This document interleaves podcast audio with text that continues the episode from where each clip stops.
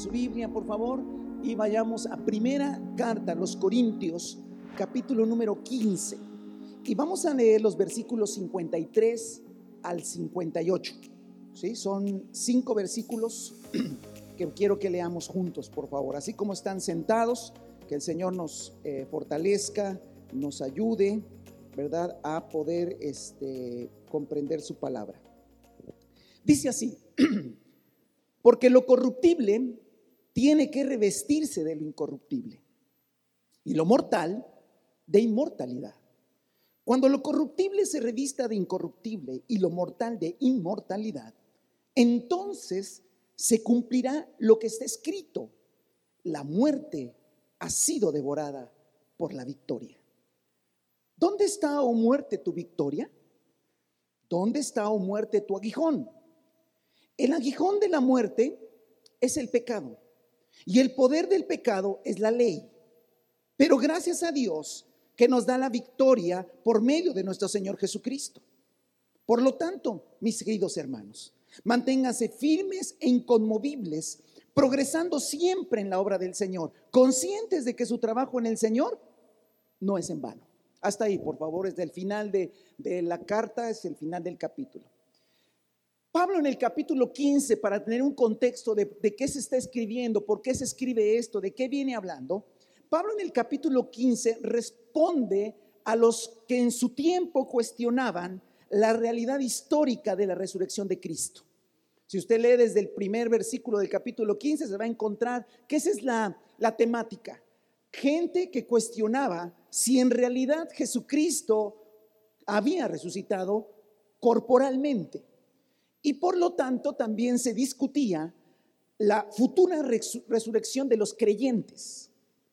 Y bueno, hay toda una explicación maravillosa del apóstol Pablo acerca de cuántas personas vieron a Jesucristo resucitado y hay evidencia histórica por los testimonios de los que lo vieron resucitado, que lo vieron muerto y lo vieron resucitado, que la resurrección de Cristo es una realidad no religiosa. La resurrección de Cristo no es una realidad este, fantasiosa, es una realidad histórica. Y termina explicando, ya al final del capítulo, la necesidad de la muerte física para experimentar no solo la resurrección, sino la transformación de nuestros cuerpos. Eso lo dice el versículo 53. La necesidad que se tiene ya de, que este cuerpo, que este cuerpo que es eh, corruptible, que se va degradando, es más, él ha dicho en el versículo 50, si luego lo checa, él ya declaró que el cuerpo mortal no puede heredar el reino de Dios, que nuestro cuerpo mortal no está capacitado para la eternidad, nuestro cuerpo no es inmortal y que por lo tanto necesita morir y ser transformado para entonces poder tener toda la capacidad de vivir eternamente con el Señor. Pero bueno, no me quiero centrar solo en eso. De lo que quiero hablar, hermano, es lo que dice al final del versículo 54. Cuando lo corruptible se revista de incorruptible y lo mortal de inmortalidad, entonces se cumplirá lo que está escrito la muerte ha sido devorada por la victoria. Y hermano, cuando Pablo habla de que se cumplirá que la muerte sea devorada por la victoria, esta expresión no es que Pablo la, escribió, él la toma de Isaías 25. Esta expresión tomada de Isaías 25, ¿de qué trata Isaías 25? Es un libro del Antiguo Testamento donde Isaías ha descrito en el capítulo 24 el juicio final de, la humanidad, el juicio final de las naciones, el término de los tiempos como los conocemos nosotros, el tiempo de este sistema, cómo terminan todas las naciones derrotadas por Dios y todas rendidas a sus pies. Y el capítulo 25 es una alabanza, es una serie de exaltaciones de la culminación del juicio final y de todas las naciones rendidas a los pies de nuestro Dios Todopoderoso. Y ahí en Isaías 25, ahorita le voy a poner una, imagen para que no lo busque, sino lo, lo siga ahí. Aquí le voy a poner Isaías 25, 8.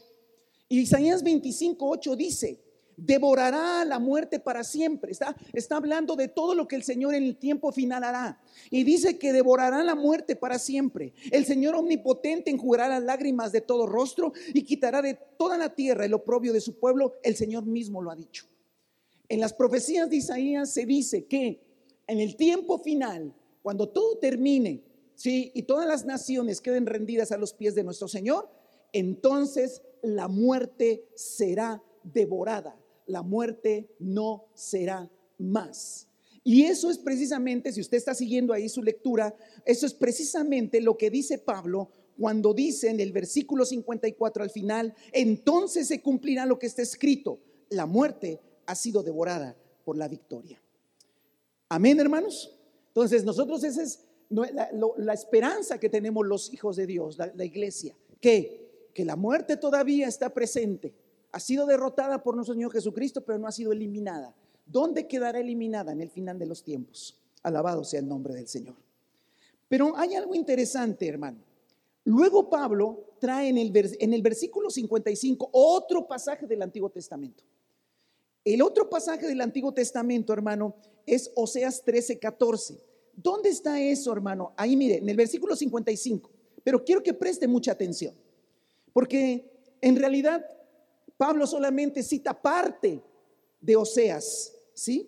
Porque dice, ¿dónde está o muerte tu victoria? ¿Dónde está o muerte tu aguijón? Quiero ser sincero, hermano, este pasaje lo he leído infinidad de veces. Y, no alcanzaba, no me cuadraba, hermano, porque yo lo veía como un asunto de cierto sarcasmo. Es decir, si la muerte ha sido devorada por la victoria, Después viene el 55. Quiero que siga su texto en su Biblia, por favor. Eh, ponga atención en su Biblia. Yo quiero que, que tenga esa secuencia. Luego Pablo dice, ¿dónde está o muerte tu victoria? Y me parecía siempre como una pregunta un tanto retadora. O sea, si la muerte ha sido devorada por la victoria, entonces, ¿dónde está o muerte tu victoria? ¿Y dónde está o muerte tu aguijón? Es más, hace años había un coro que cantaba un corita ¿dónde está muerte tu victoria? Y entonces lo cantaba uno pensando que uno le decía a la muerte, ya viste, no pudiste, etcétera, algo así. Pero cuando tú te vas a Oseas 13, 14, y quiero ponerle también el contexto de Oseas, ahí está en la pantalla, Oseas 13, 14, el libro de Oseas es un profeta, Oseas es un profeta, que escúcheme, profetizó durante, antes y durante la caída de Israel en el año 700 años antes de Cristo a través del imperio asirio. Eh, muchos de ustedes saben esa historia y si no la saben se la cuento rápido y si no, léanla en la palabra también. Israel, la nación de Israel, por el año 900 se dividió en dos naciones. Se pelearon, ¿no? Hay unos asuntos políticos, religiosos y se pelearon. Y quedó la nación del norte, que formaba por diez tribus, que se conoció como Israel y la, y la nación, el imperio del sur, que se conoció como Judá. El imperio del norte fue pecador todo el tiempo. Sus reyes todos fueron malvados. Y entonces cayeron en una decadencia, decadencia espiritual. De tal manera que cerca del año 700 años, del 700 años antes de Cristo, Dios permitió que el imperio asirio llegara y arrasara sobre contra ellos. Y el profeta Oseas profetiza eso. Y el profeta Oseas habla y denuncia el pecado y denuncia el pronto juicio que Dios traerá. En ese contexto, mire lo que dice este pasaje. El texto completo es Oseas 13:14. Y vea, vea el sentido. Dios está airado, ¿eh? Dios está airado, ¿ok? Dios está trayendo juicio. Y dice, ¿habré de rescatarlos del poder del sepulcro? Es una pregunta. Y quiero decirle que la respuesta, el contexto histórico dice que Dios no los rescató del poder del sepulcro. ¿Los redimiré de la muerte? Y la respuesta por el contexto histórico es que Dios ya no los redimió de la muerte. Y entonces vienen las palabras que luego Pablo usa en Corinto. ¿Dónde está, oh muerte, tus plagas? Pero Dios no se está burlando de la muerte, la está llamando. Dice, ¿dónde está la muerte? La necesito con sus plagas. ¿Dónde está, oh sepulcro, tu destrucción? Vean lo que dice en la parte final. Vengan, que no les tendré misericordia. Es un pasaje fuertísimo, hermano. El pasaje lo que está diciendo es que Dios dice, a ver, ya les he hablado, ya les he mandado profetas, los han matado, se han perdido, han hecho idolatría, han hecho dioses ajenos, se han arrodillado ante ellos, me han olvidado, se han hecho perversos, así es que viene juicio. Y entonces, durante todo lo que viene diciendo Oseas, viene este pasaje. ¿Habré de rescatarlos del poder del sepulcro? No, no los voy a rescatar.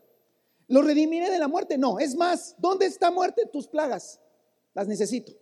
¿Dónde está sepulcro, tu, tu destrucción? Vente, vente vengan, que no les tendré misericordia. Entonces, quiero que entendamos el contexto de este pasaje para que luego veamos a Pablo. O sea, Pablo agarra ese pasaje y lo trae al Nuevo Testamento. Entonces, el contexto de Oseas es la próxima caída de Israel, el reino del norte, a manos de los asirios. En un capítulo donde se profetiza la ira de Dios contra Israel. El pasaje en Oseas dice que Dios llama a la muerte y al sepulcro contra Israel. Pero ahora, hermano, vuelva a Corintios, por favor. Primera de Corintios 15, ahí lo tienen. Es más, no se mueva de ahí. Todos los textos que use los voy a poner en la pantalla para que usted se quede ahí en Corintios. Y si usted se fija en Corinto, Primera de Corintios 15 que estamos leyendo, Pablo agarra dos líneas solamente de ese capítulo donde dice, ¿dónde está, oh muerte, tu victoria? Dios llamando a la muerte y Dios llamando a la muerte este, para que traiga sus plagas. Bueno, hermano, ¿por qué no dice lo mismo? Por las traducciones. Eh, el, Antiguo Testamento fue traducido a la, Biblia en griego, en los, que llamó la Biblia de los 70, y luego de ahí mucho se tradujo al Nuevo Testamento.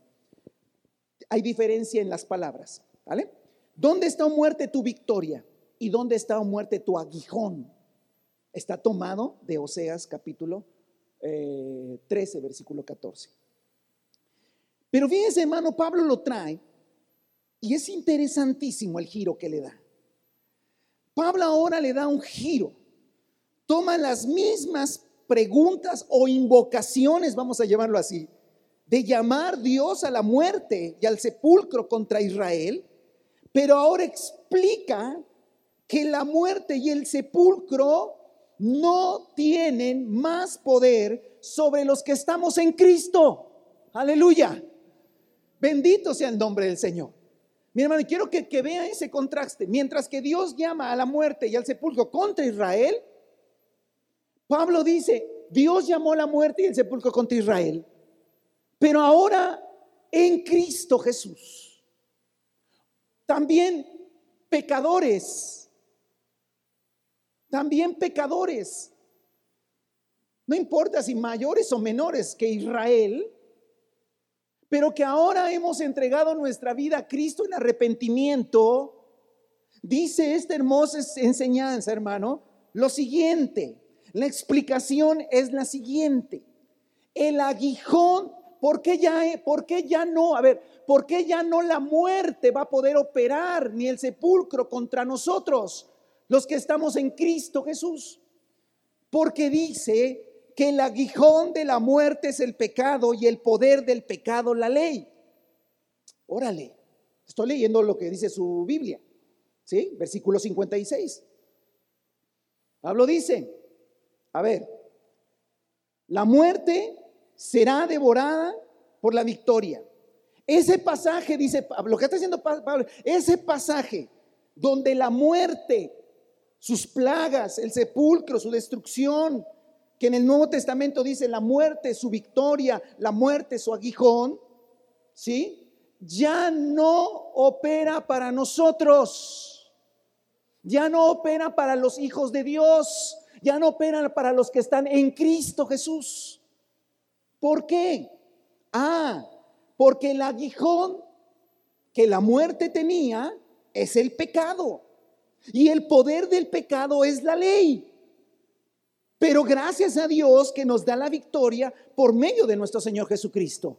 Y déjeme explicarle qué es eso del aguijón y qué es eso de la ley, del poder de la ley. La, la palabra aguijón, hermano, significa ese, ese, esa parte de los animales ponzoñosos donde tienen el veneno. Eso es lo que significa. Es la parte de un animal ponzoñoso donde tiene el veneno. Entonces, el aguijón significa que el instrumento por el cual un animal ponzoñoso pone su veneno es mediante su aguijón. De igual manera, la muerte tenía un instrumento por el cual nos mataba y es el pecado. Porque la paga del pecado es muerte. El día que comas de ese árbol ciertamente morirás. Es decir, el instrumento que tenía que tenía, porque estoy hablando con hijos de Dios redimidos, que tenía la muerte para ejecutar, obviamente, matarnos, era el pecado. Bendito sea el nombre del Señor. Pero resulta, hermano, que al pecado alguien le daba poder sobre nosotros. ¿Y qué le daba poder al pecado sobre nosotros? La ley. Quiero que entienda esto, hermano, en el nombre del Señor. Para que no se haga líos después en su cabeza. Y si usted no ha entregado su vida al Señor, lo que urge es que entregue su vida al Señor y esté en Cristo. Porque solamente en Cristo hay salvación. Por esto que estamos hablando. Dice que lo que le daba poder al pecado es la ley. Entonces, si hacemos una cadenita, la ley le da poder al pecado y el pecado es el aguijón de la muerte. Y entonces, hermano, eso hace que la muerte tenga influencia, que todavía esté presente en muchas vidas y en muchas personas. Oiga, pero usted qué, usted no va a morir? Sí, sí, sí, todos tendremos que morir, a menos que Cristo venga y algunos no, vean la muerte, sean transformados. Pero si no, moriremos. Si los años siguen y, y continúa, hermano, moriremos. Pero morirá nuestro cuerpo físico que necesita ser transformado. Pero nuestro ser interior, hermano, ya no morirá eternamente, porque tiene vida en Cristo Jesús. Pero yo quiero explicarle un poquito, hermano, ¿qué es eso de que la ley le da fuerza, le da poder al pecado? Entonces, ahora el pecado tiene poder a través de la ley. ¿Cuál ley? La ley de Dios. ¿Y cómo es esto? Si Dios dio la ley, ¿por qué la ley favorece más al pecado que al hombre? Ah, ese es el tema. Quiero ponerle una lámina, la lámina 4, para que, lea conmigo Romanos, no lo busque, no se distraiga, Romanos 7 del 7 al 11. Fíjese lo que dice Romanos. El mismo escritor Pablo ahora en Romanos. Nunca habría sabido yo lo que es codiciar si la ley no hubiera dicho, no codicies. ¿Sí? Usted nunca habría sabido que era malo codiciar si la Biblia dice no codices.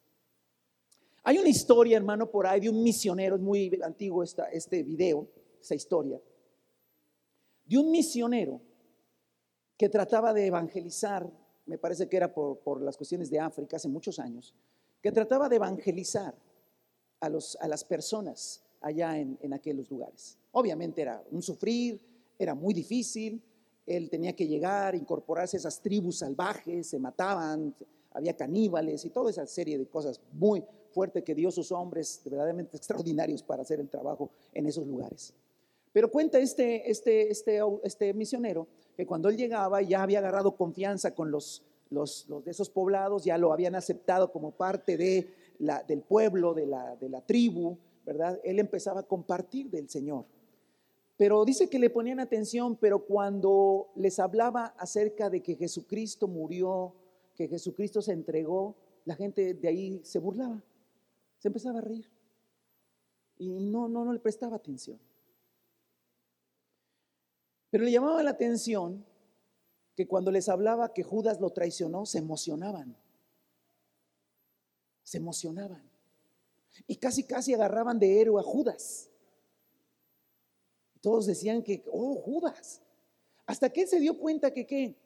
que en ese poblado, en esa cultura, la traición era bien vista, que la traición era como una virtud, que la traición era como la gente más inteligente, como la gente a la que había que seguir.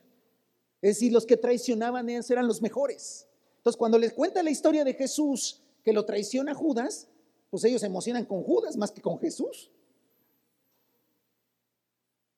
Y bueno, no le cuento toda la historia porque después la busca. Finalmente se convirtieron. Se llama hijo de paz, ¿no, Juanis? Según recuerdo. Por ahí búsquelo, se llama hijo de paz. Pero lo que quiero rescatar es lo siguiente. La traición, la mentira, la infidelidad, ¿es pecado? ¿Por qué? ¿Por qué? Porque la ley lo dice. Porque la ley de Dios te dice que lo que estás haciendo es qué? Pecado. Es lo que dice Pablo aquí. Nunca habría sabido yo lo que es codiciar si la ley no me hubiera dicho, no codicies. Pero el pecado, aprovechando la oportunidad que le proporcionó el mandamiento, despertó en mí toda clase de codicia, porque aparte de la ley, el pecado está muerto. Si no hay ley, el pecado está muerto. En otro tiempo, versículo 9, yo tenía vida aparte de la ley, pero cuando vino el mandamiento, cobró vida el pecado y yo morí. Se me hizo evidente que el mismo mandamiento que, me había, que debía haberme dado vida me llevó a la muerte, porque el pecado se aprovechó del mandamiento, me engañó y por el medio de él me mató. Lo que dice Pablo es cierto. El aguijón de la muerte es el pecado. Pero ¿quién le dio poder al pecado sobre nosotros? La ley, los mandamientos, el mandato. El mandato le dio fuerza. ¿Por qué? Porque pecado es transgredir la ley. Y entonces cuando no hay ley, no hay pecado, tú no puedes transgredir nada que no esté escrito como ley. Pero cuando Dios establece su ley, entonces el pecado es evidente. Y el hombre ahora comprende y debe comprender, y eso es lo que la gente no comprende, ¿sí? Que la ley solo sirvió para declararnos pecadores y que nos diéramos cuenta de la necesidad de un Salvador. Entonces la ley no sirvió de nada, sí, sirvió para algo maravilloso, ¿qué? Para darnos cuenta que éramos pecadores. Amén. Porque si no te... A ver, el problema de mucha gente, hermano, que, que, que según se entrega a Cristo, pero tarda mucho tiempo en de verdad dejar que la vida del Espíritu florezca en él, hermano, es que cree que le hace un favor entregándose al Señor. Cree que hay otros más malos que él. Cree que él no es tan malo. Cree que, bueno, pues como soy una persona buena, entonces cuando me hablaron de Dios, pues yo acepté ir con Dios porque soy bueno. Ese es el problema. El problema es que no nos hemos dado cuenta que somos malvados por naturaleza. Y que la ley cuando tú vas a la ley, te das cuenta que has roto los mandamientos. Y entonces te das cuenta que la ley te condena. Y entonces al darte cuenta de tu pecaminosidad, de la naturaleza tan horrible que tienes, entonces te das cuenta que necesitas qué? Un Salvador. Es como cuando estás, eh, eh, imagínense nada más, es como cuando estás en, el alta mar, ya se fueron todos, ya se fue el barco que te trajo, ya se fueron todos los compañeros, ya no tienes este, eh, ¿cómo se llama? Salvavidas, no tienes un chaleco, no tienes ni una llanta más que la que todos tenemos, este, y, y estás nadando bien tranquilo, pero no te das cuenta que en la verdad estás qué? Perdido. Hasta que de repente volteas y no ves a nadie y te das cuenta que estás en la inmensidad del mar y que necesitas qué? Un Salvador alguien que te salve. Así le pasa a la gente, hermano. Tú y yo vivimos ah, pensando que no las sabíamos de todas, todas, que las podíamos hacer todas, que nosotros cambiábamos cuando queríamos, que la vida era así, que hasta que un día venimos a la ley de Dios y nos dimos cuenta que estábamos bien perdidos. Amén. Y entonces eso nos llevó a dónde? A Cristo Jesús. Por esa razón, cuando nos hacemos uno con Cristo, somos justificados por su gracia y no por el cumplimiento de la ley. Se le ha quitado al pecado el poder que tenía. ¿Cómo? Hermano, dejando que la ley, dejando que la ley me condene. Escuche, dejando que la ley me condene. Hermano, es que usted no cumple la ley. Sí, yo no cumplo la ley, yo no la cumplo. ¿Me entiende? Pablo dijo, no, no cumplo la ley. Y, y la ley dice que el que no cumple la ley, la ley tiene que morir. Sí, sí, sí, que me maten. A ver, hermano, aquí quiero que entienda y yo también quiero entender y que todos entendamos, muchachos, entiendan esto, entiendan el Evangelio. No van a perder muchos años viniendo aquí a la congregación y simplemente no viviendo la vida del Espíritu, si no comprende el Evangelio. Se le ha quitado al pecado el poder que se le daba por medio de la ley y por lo tanto la muerte ya no tiene aguijón. Pero quiero que vayamos a un pasaje más que lo voy a poner ahí, la lámina 5, que es Gálatas 2, 19. Analice esto con calma, por favor. El mismo Pablo dice, yo por mi parte, mediante la ley, he muerto a la ley. Mediante la ley he muerto a la ley.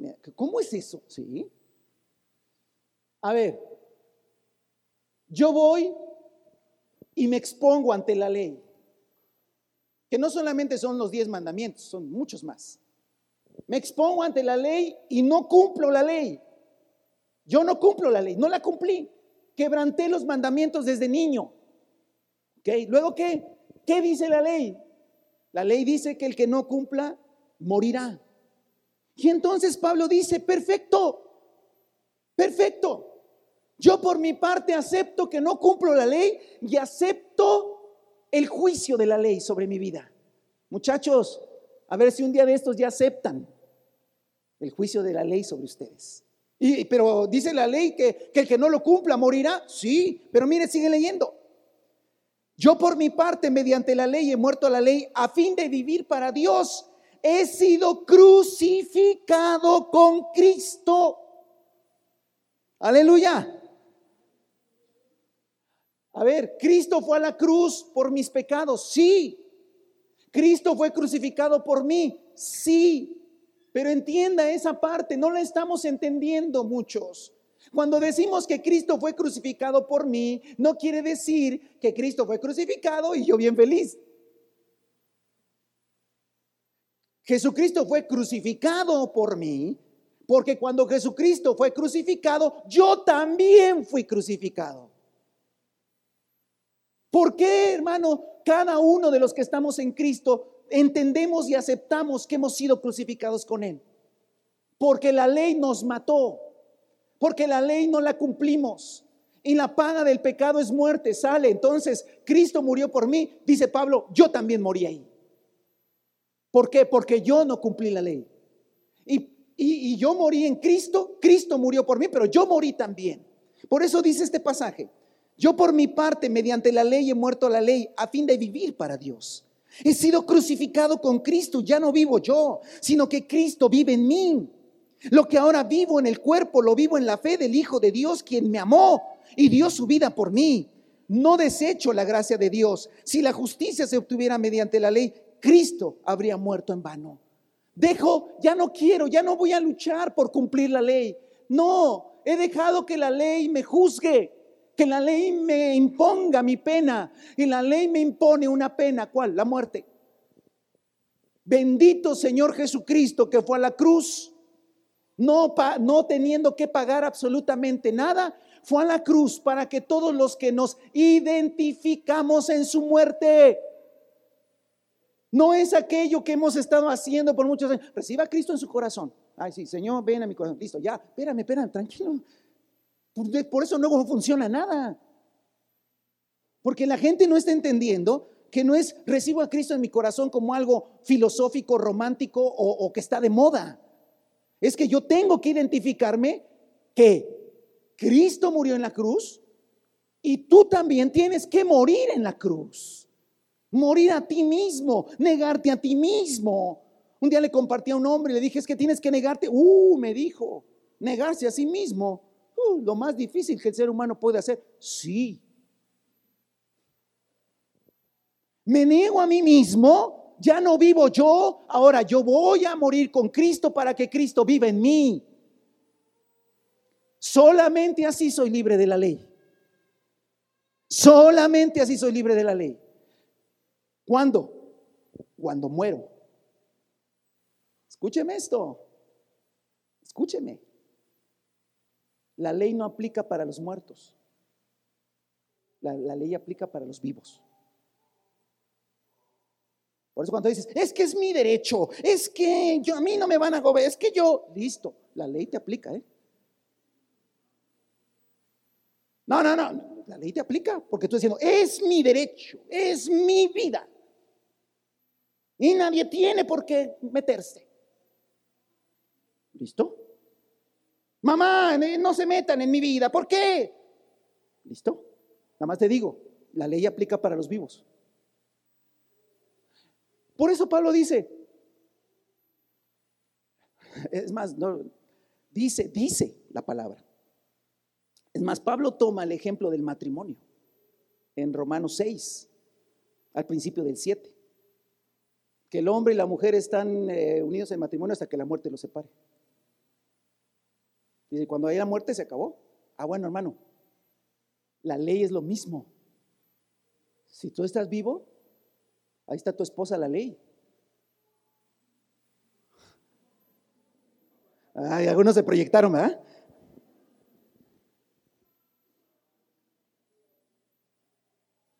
Pero cuando tú estás muerto, se acabó. Entonces, cuando tú estás muerto, la ley ya no aplica. Y si la ley ya no aplica, ya no tiene poder el pecado. Y entonces no hay aguijón. Y entonces no hay muerte.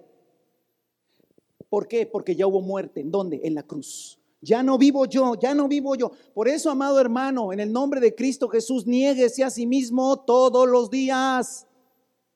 Neguémonos, dijo el otro. Todos los días, porque esa es mi condición. Ahí debo estar, ahí debo estar, ahí debo estar, porque ahí estoy. Jóvenes, cada que te pones muy... No, no, estamos haciendo algo ilógico. Baja, voy a poner, bájate de la cruz y la ley te está esperando. La ley te está esperando. ¿Para qué? Para darle poder al pecado, para que el aguijón entonces de la muerte siga. Por eso, hermano, nuestra condición es estar crucificado. Por eso Pablo dice, yo por mi parte, mediante la ley he muerto a la ley, ya, yo la ley se acabó, ya, ya me divorcié, ya me morí, así que ni me busque la ley. Que la ley ni me busque, que se case con otro. Ya me morí. A fin de vivir para Dios. He sido crucificado con Cristo. Ya no vivo yo, sino Cristo vive en mí. Lo que ahora vivo en el cuerpo lo vivo por la fe en el Hijo de Dios, quien me amó y dio su vida por mí. No desecho la gracia de Dios. Si la justicia se obtuviera mediante la ley, Cristo hubiera muerto en vano. No es por la ley, la ley está muerta. Hermanos, quiero que vuelva a leer Corintios 15, por favor, conmigo. Vea, es maravilloso. Porque estoy en el versículo 53. Porque lo corruptible tiene que revestirse de lo incorruptible. Lo mortal de inmortalidad. Cuando lo corruptible se revista de incorruptible y lo mortal se inmortalidad, se cumplirá lo que está escrito. La muerte ha sido devorada por la victoria. ¿Dónde está, oh muerte, tu victoria? ¿Dónde está, oh muerte, tu aguijón? Ah, pero el aguijón de la muerte es el pecado y el poder del pecado es la ley. Pero gracias a Dios, pero gracias a Dios que nos da la victoria por medio de nuestro Señor Jesucristo, aleluya hermano. Bendito hermano, nos sacó de un problemón, hermano, entendamos una cosa. Jesucristo nos sacó de un problemón que teníamos. ¿Y saben cuál es el problemón? La ley. ¿Por qué? Porque íbamos a llegar delante de Dios y nos iban a aplicar la ley.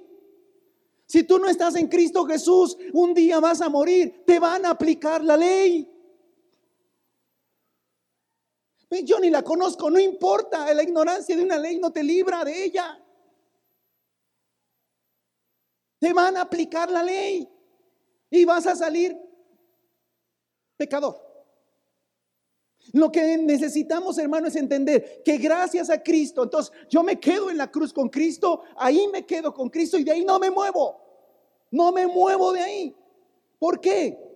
Porque en Cristo Jesús, hermano, porque dice la palabra claramente, gracias sean dadas a Cristo, gracias sean dadas al Señor. No Él nos da la victoria sobre el pecado y sobre la muerte por medio de nuestro Señor Jesucristo. Hermano, gloria sea al Señor. Alabado sea el nombre del Señor. Si usted está en Cristo Jesús, hermano, gócese, alégrese y dele gloria al Señor y quédese crucificado.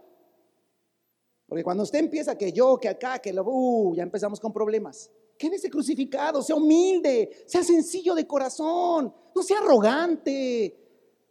No, no, no, no diga que usted es acá, no, no somos nada, hermano, estamos crucificados con Cristo. Y lo que ahora ves es Cristo en nosotros. Amén.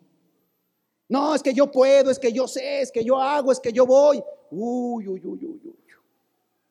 Uy. Por eso el orgullo, hermano, es lo peor que puede tener alguien que se dice creyente. No, tienen que ser humilde, sencillo de corazón, porque es el Cristo que nos habita. Amén. Gloria a Dios, hermano. ¿Está usted contento? ¿O está usted pensativo? Las dos cosas debería estar, pensativo y contento. Pero ¿qué cree, hermano? Que falta un versículo. No, no, ¿cuál? Ya está perfecto, hermano. No, falta un versículo, el 58. Ah, ¿y ese qué dice? O sea, algo interesante. Dice, por lo tanto, y ese por lo tanto, híjole, hermano. El 58 dice, por lo tanto, a ver, hermano, yo le digo una cosa, ¿entendió todo esto? Levánteme la mano. Sí lo entendí, hermano. Sí, gloria a Dios. ¿Usted está en Cristo Jesús? Amén. ¿Usted está crucificado con Cristo Jesús? el aguijón, la, ley tiene, eh, eh, el, el, pecado tiene poder sobre su vida. ¿Por qué no tiene poder? Porque la ley ya no aplica. Entonces, ¿la muerte tiene aguijón sobre usted? No, porque no tiene poder del pecado, porque la ley no. ¿Y por qué no aplica la ley a usted? Porque usted está en dónde? Muerto en Cristo Jesús. Levante la mano y diga, gloria a Dios. Hermano, la vida, aquí nos pueden pasar cosas buenas, cosas malas. Eh, tenemos vida eterna en Cristo Jesús. Ahora sí, que suba el grupo, no, todavía no suban, ¿eh? Que suba el grupo y vamos a cantar, el Señor salvo soy, gloria a Dios, la salvación, la justicia, te alabo y todo eso lo podemos hacer. Pero nos falta el versículo 58. Ah, sí, pero ese déjelo, hermano. Eh, hasta el 57 está padre. No, pero el 58 para otro día. No, pero el 58 dice, por lo tanto, mis queridos hermanos, manténganse firmes e inconmovibles, progresando siempre en la obra del Señor, conscientes de que su trabajo en el Señor no es en vano. Ay, hermano, eso de trabajo, obra del Señor, oh, hasta el 57. 58 para otra, otro día, para que hoy nos vayamos contentos. No, pero está el 58. Mire, hermano, el tema es el siguiente. Para los hermanos del primer siglo, ¿sí? Si ya estamos unidos a Cristo Jesús, somos salvos. Y solo esperamos que este cuerpo sea transformado. Pero entonces, hermano, ¿por qué el Señor nos tiene aquí en el mundo todavía? Hermano, si ya estoy crucificado con Cristo, ya soy salvo, ya, ya eh, la ley no aplica sobre mi vida, pregunta, ¿por qué todavía estamos aquí en el mundo? ¿Por qué todavía estamos en este sistema que finalmente será destruido? ¿No se ha preguntado usted, Señor, por qué? Algunos hasta que ya son, somos de edad, y bueno, entonces tanta edad, pero algunos ya tienen más edad, ya están cansados, Dicen, Señor, ya te serví, ya, ya, ya, ya te conocí, soy salvo. ¿Qué hago aquí todavía? Yo sé que eso no piensan los jóvenes. No, yo sí tengo muchas cosas que hacer, hermano. Pero si fuéramos sinceros y nos preguntáramos si ya se cumplió la salvación en Cristo Jesús, ¿por qué todavía estamos aquí? En mi caso llevo 30 años de creyente. Algunos tendrán más. Pues son 30 años, hermano, ya más de 30 años de creyente. Desde que me convertí, hermano, eh, obviamente mi Cristo gobierna mi vida. Llevo muchos años que el Señor gobierna mi vida y sigo aquí. No habrá como eso de pensión ya, o sea, cuando ya llegas a ciertos años de creyente, pues ya, ¿no? ¿Qué será que el Señor está probando nuestra fidelidad? ¿O nos tendrá aquí porque nuestra familia nos necesita? ¿O para realizarnos en la vida? Ah, tal vez quiere que vea a mis nietos y a los hijos de mis hijos y de mis hijos. Tal vez es lo que Dios me tiene aquí por eso. O quiere que disfrutemos de este tiempo de la vida, que sí, es, el mundo es mundo, pero hay cosas bonitas, ¿no? Pues hay cositas que, que, inventa el mundo que son divertidas. ¿Para qué nos quiere aquí? ¿Para realizarnos? Para que cuando lleguemos al cielo digamos, Señor, mira, estuvo muy padre que Cristo murió por mí, mis pecados son perdonados, pero te quiero contar que me realicé en la vida. Tuve mi casa propia, mi negocio propio, mis vacaciones propias, mi vida propia. A lo mejor Dios no te ha llevado si eres un joven porque todavía tienes que casar. A lo mejor el Señor no te ha llevado porque todavía hay que tener hijos. No, pero a lo mejor el Señor no te, ha llevado todavía porque no, ya estás a punto de terminar la carrera, ni modo que te lleven el noveno semestre. No, no, no. No, imagínate, ¿no? Que el Señor te lleve en el noveno semestre, el Señor ya iba a terminar la tesis. Hermano, los apóstoles del primer siglo sí tenían la respuesta, el por qué todavía estaban sobre la tierra. Y la razón de estar aquí todavía es trabajar en la obra del Señor. Amén. La razón por la que estamos aquí todavía no es para tener un negocio y lo puedes tener. La razón para estar aquí no es para terminar una carrera y la debes terminar. La razón de estar aquí no es para casarte y si te casas a casar, cásate. Y la razón de estar aquí no es para tener hijos y si los tienes, edúcalos. Y la razón de estar aquí, hermano, no es para ver a los hijos de tus hijos y si los puedes ver, velos.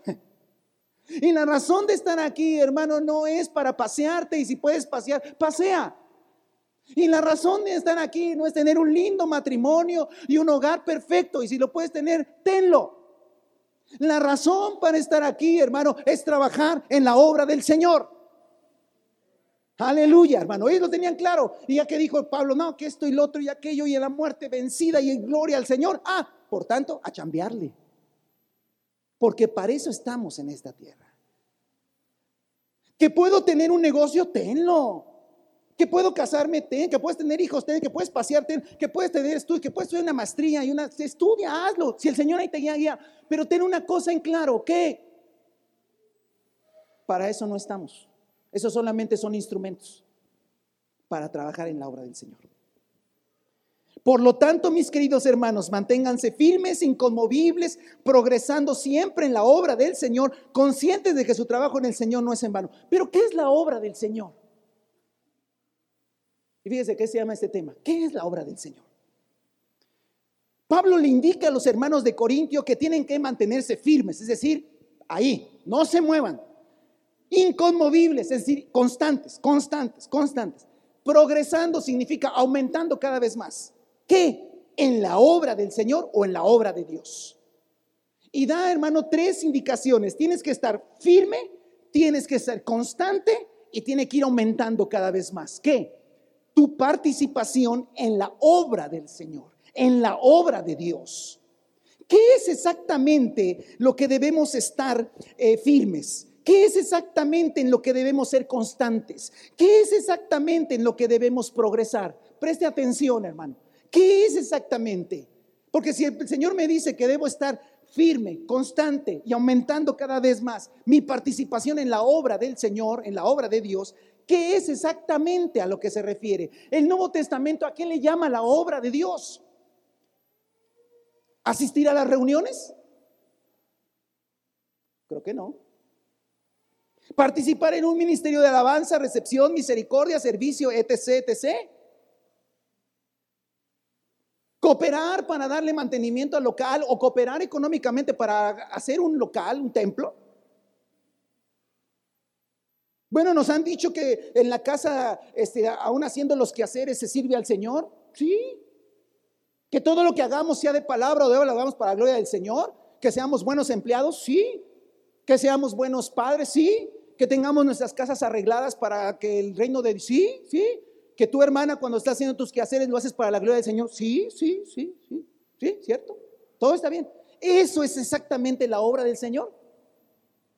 ¿Qué es exactamente la obra del Señor? Mira, te voy a poner dos pasajes. Lámina 6, por favor. Los dos los escribió el apóstol Juan. Eh, la pregunta y final, ya vamos a terminar, es, ¿qué es la obra del Señor? El que practica el pecado es del diablo. Qué tremendo, ¿eh? No sé por qué le llamaron el, apóstol del amor. Si era bien tremendo, Pablo. Pero este Juan, el que practica el pecado es del diablo. Porque el diablo ha estado pecando desde el principio. Pregunta, ¿de quién está hablando? A ver, ¿de quién está hablando Juan? ¿Del diablo o de los que practican el pecado? De los que practican el pecado. El diablo nada más salió ahí de rebote. El que practica el pecado, usted habla, es el sujeto de la oración. El que practica el pecado es del diablo, porque el diablo ha estado pecando desde el principio. El Hijo de Dios fue enviado precisamente para destruir, ¿qué? Las obras del diablo. ¿Cuáles son las obras del diablo? ¿O quiénes son? las obras del diablo. No, pues hermano, la obra del diablo es la música y, las películas. Y sí, sí, sí, dice que todo el mundo está gobernado. Pero en este pasaje, hermano, no es la música, no es las películas, no es nada de eso. Siendo fieles, hermano, dice el que practica el pecado. Y la obra del diablo son todos los que practican el pecado. Porque si vamos a Juan 6, 28 que está abajo, ¿qué tenemos que hacer para realizar las obras que Dios exige? Le preguntaron. Esta es la obra de Dios, que crean en aquel a quien Él envió, le respondió Jesús. La obra de Dios no son cosas, la obra de Dios son personas. La obra del diablo no son cosas, la obra del diablo son personas. Hermano, la obra de Dios no son cosas, son personas. Tan es así, hermano, que encontramos en estos dos pasajes que se habla de las obras del diablo y de la obra de Dios. Y en los dos casos no se habla de cosas, se habla de personas. La respuesta es que la obra de Dios son personas, no son actividades ni son cosas. Si usted, por ejemplo, y está bien, es necesario y el Señor también se lo va a recompensar, ¿verdad? Pero si usted, por ejemplo, está en la alabanza, qué bueno que está usted en la alabanza, que usted está en servicio, qué bueno, que usted está en recepción, qué bueno, que usted está en misericordia, qué bueno, y que usted está en su casa no haciendo nada, qué malo. Porque vengas a ayudarnos a acomodar las sillas, aunque sea, ¿no? Digo, sal por ahí un, comercialito. Pero, pero, eso no es la obra de Dios. En esencia. No dice que aunque dieras un vaso de agua en el nombre de Señor quedarás sin recompensa. Sí, sí, sí. Todo eso lo dice. Y, hermano, hay años, hay gente que años, años ha llegado a acomodar este salón. Años. No está de mal que un día se caiga de la cama y venga a ayudarle a esos hermanos que llevan años haciéndolo. Y yo creo que el Señor les recompensará. Pero en esencia, eso no es la obra de Dios. ¿Por qué? Mire. La obra de Dios es trabajar en personas, básicamente alcanzando personas para Cristo y edificándolas junto con la iglesia. El último pasaje que le quiero poner es Romanos 14. Mire lo que dice el versículo 19 al 21. Por lo tanto, esforcémonos promover, por promover todo lo que conduzca a la paz y a la mutua edificación. No destruyas la obra de Dios por causa de la comida. Todo alimento es puro. Lo malo es hacer tropezar a otros por lo que uno come. Más vale no comer carne, ni beber vino, ni hacer nada que haga caer a tu hermano. Pregunta, hermano, para Pablo, ¿qué era la obra de Dios? Personas. Porque tú no puedes escandalizar a, la silla y no puedes escandalizar al micrófono y no puedes escandalizar a, las paredes. Tú lo que puedes escandalizar es a personas. Tú no puedes hacer tropezar una bocina, tú no puedes hacer tropezar este, a una silla, tú no puedes hacer tropezar más que a una persona. La obra de Dios son personas. La obra de Dios son iglesia. ¿Qué es la obra de Dios? Voltea a ver la obra de Dios. Es la obra de Dios, ahí está la obra de Dios, allá está la obra de Dios. Y sabe también la obra de Dios, muchos hermanos que andan caminando allá afuera que todavía no saben que vendrán a Cristo e ir por ellos es la obra de Dios. Así es que está bien que hagas otras cosas, está bien que tengas tu casa linda, está bien que estés educando bien a tus hijos, está bien, y esa es parte del mostrar el reino. Pero trabajar en la obra de Dios es trabajar con personas. Amén. Y quiero decirte, hermano, eh, aquí en esta congregación, aquí en esta congregación, Tú dirás, bueno, hermano, pues yo no, no, yo voy a decir una cosa, aquí a nadie se le exige trabajar en la obra de Dios. Todo es voluntario. Pero aquí hay muchísima gente, hermano, que es bien trabajadora en la obra de Dios. Y volvemos al mismo punto que yo le dije la vez pasada. Cuando llegue ante el Señor no va a decir, no, yo le expliqué al pastor que yo no podía. Ni en caso me van a hacer allá, hermano. No, que a ver, que venga el pastor de este muchacho. Eh, ¿Qué dice él? Eh, imagínese, hermano. La obra de Dios son personas. Hermano, escúchame, la medida, la medida no la pongo yo. ¿Saben quién pone la medida? Ustedes mismos. Hay gente, hermano, aquí que trabaja en la obra de Dios, con la gente, que ha estado saliendo, hermano. Hay jovencitos que han estado repartiendo folletos eh, afuera de su casa. Hay, aquí hay varones, mujeres que han dejado cosas para ir a buscar, a visitar, a estar ahí con la gente, tocando puerta, visitándolo. No lo reciben de muy buena gana, pero ahí están y después ahí van, ahí van. Y los invitan y van. Están haciendo eso.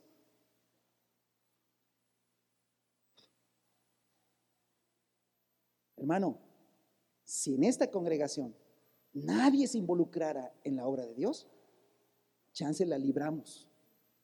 Porque si, bueno, Señor, yo no hice, pero nadie hizo. Pero resulta que aquí muchos hacen y hacen demasiado. Así es que tú como que te quedas así como que, trágame tierra, ¿sí? Sí, porque ¿qué pretexto vas a decir? Es que estaba muy joven, o sea que hay unas hermanas ancianas que con todo y ya su cuerpo cansado, hacen lo que tienen que hacer, visitando a la gente. No es que no estaba yo preparado. Ah, o sea, a dígame una cosa. Si estás en una congregación donde todos reciben lo mismo y de todos son alimentados con lo mismo, y unos lo hacen y otros no, hijo, ya no es problema de acá. Y hermano, el Señor te dice esta mañana, está firme Sé constante y cada vez más en la obra de Dios. Porque tu trabajo en el Señor no será en vano. No será en vano. El Señor te lo va a recompensar. El Señor te lo va a reconocer. Trabaja con la gente. Trabaja con la gente. De acá adentro, sí, edifica la de acá adentro, ayuda la de acá adentro, pero hay que ir por los de allá afuera, hermano. Eso es la obra de Dios. Lo demás que haces aquí, que hacemos aquí, es necesario hacerlo. Es necesario hacerlo, pero no es lo primordial. No le puede, Señor, te un cambalache. Este, mira, no trabajo yo con la gente porque la gente me fastidia, me cansa, soy penoso, eh, soy de poca palabra, este, es difícil, nadie me conoce, no soy famoso, no, no soy youtuber, no tengo seguidores. pero te lo cambio por, no sé, te diseño una página web. Pues se la necesitamos, gracias, pero eso no cuenta. Te, Señor, te, te doy una ofrenda para que compren folletos. Va, bien recibida, pero eso no cuenta. En lo que estamos hablando. La obra de Dios son personas. Así es que, hermano, deberíamos, y no le pongo obligación, cada uno de los que nos decimos hijos de Dios, nacidos de nuevo, estar trabajando con alguien. Y eso es la obra de Dios. El pastor no tiene a alguien que me... No.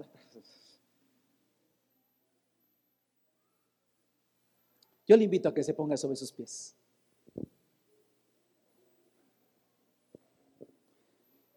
Tome su Biblia y lea 1 Corintios capítulo 3 conmigo. Y yo le digo, ánimo hermanos, vamos a estar firmes en lo que hemos iniciado, constantes y con mayor dedicación, ya que esa es la razón por la que todavía estamos aquí, hermano. ¿Por qué estamos todavía aquí, hermano? Porque necesitamos trabajar con las personas. ¿Por qué estamos aquí todavía? ¿Por qué todavía respiramos? ¿Por qué ya no nos fuimos? ¿Por qué ya el Señor dijo hasta aquí, vámonos? Algún día sucederá. Un día dirá el Señor, hasta aquí se acabó tu tiempo, vámonos. Hay que irse, ya se acabó. Pero mientras no llegue ese tiempo, ¿por qué todavía no llega ese tiempo? ¿Será que el Señor me quiere bendecir regalándome que tengo? No, no, no, no olvídate de eso. Claro que el Señor te bendice, pero la razón por la que estamos aquí, hermano, es por la gente. Hermano, ahora que estamos saliendo, ahora que están saliendo la mayoría, jóvenes, ahora que estás saliendo a dar un folleto, la razón por la que estás aquí es por eso. Lo otro es secundario. Que vas a estudiar, sí, que vas a entrar a la UB, a la universidad, sí, que vas a tener una carrera, sí, que te vas a graduar, sí, sí, está bien. Que vas a tener un trabajo, sí. Que te vas a casar, sí. Que hijo, sí, a lo mejor sí, a lo mejor no. A lo mejor no te vas a casar. Ay, no, Pero ¿por qué ese es el drama? Ese es nuestro problema, hermano. No estamos aquí por eso. Así como usted ya se casó y tiene hijos.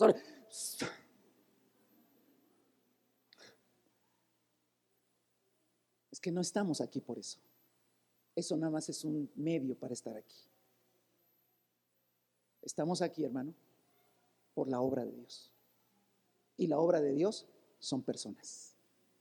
Y si tú puedes visitar a un hermano y edificarlo, estás en la obra de Dios. Y si tú puedes estar orando y visitando y animando a los hermanos, la obra de Dios. Si tú puedes darle nicos a una persona, es la obra de Dios. Si tú puedes eh, estar eh, animando a una persona que apenas comienza, es la obra de Dios. Si estás saliendo a, compartirle algo, es la obra de Dios. Si estás visitando a una persona, es la obra de Dios. Cuando estés tratando con gente, es la obra de Dios. Cuando estés trabajando con cosas, son cosas que sirven, pero no es la obra de Dios. Por eso, hermano, hemos decidido, en el Señor nos puso tener dos domingos presenciales y uno no. ¿Me entiende por qué? Porque queremos dedicarnos a la obra de Dios. A la obra de Dios.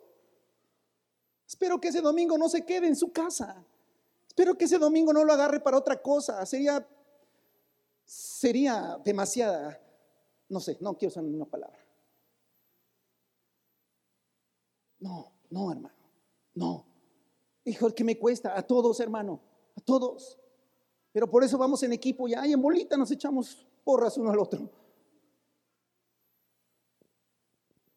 Hermano, yo también he entregado folletos así, hermano, con la...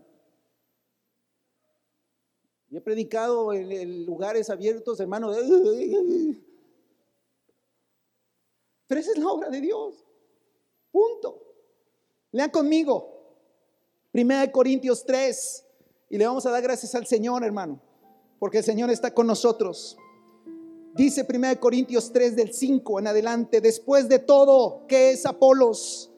¿Y qué es Pablo? Nada más que servidores por medio de los cuales ustedes llegaron a creer, según lo que el Señor les asignó a cada uno Yo sembré, Apolo regó, pero Dios ha dado el crecimiento. Así que no cuenta ni el que siembra ni el que riega, sino que es Dios quien es el que hace crecer. El que siembra y el que riega están al mismo nivel, aunque cada uno será recompensado según su propio trabajo. En efecto, nosotros somos colaboradores al servicio de Dios y ustedes son el campo, el cultivo de Dios, son el edificio de Dios. Según la gracia que Dios me ha dado, ya como maestro constructor, eché los cimientos y otros construyen sobre ellos. Pero cada uno tenga cuidado de cómo construye, porque nadie puede, poner un fundamento diferente al que ya está puesto, que es Jesucristo. Si alguien construye sobre este fundamento, ya sea con oro, plata, piedras preciosas o con madera, heno y paja, su obra se mostrará tal como es, pues el día del juicio la, dará, la, dejará al descubierto. El fuego la dará a conocer y pondrá a prueba la calidad del trabajo de cada uno. Si lo que alguien ha construido permanece, recibirá su recompensa. Pero si su obra es consumida por las llamas, él sufrirá pérdida. Será salvo pero como quien pasa por el fuego.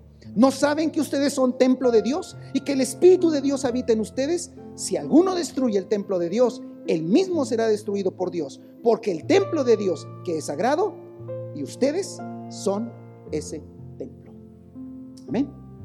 Si tú no has recibido a Cristo en el corazón, no te has identificado con Cristo, no has ido a la cruz de Jesús, no estás muerto en la cruz con Cristo Jesús, yo te, te doy un buen consejo.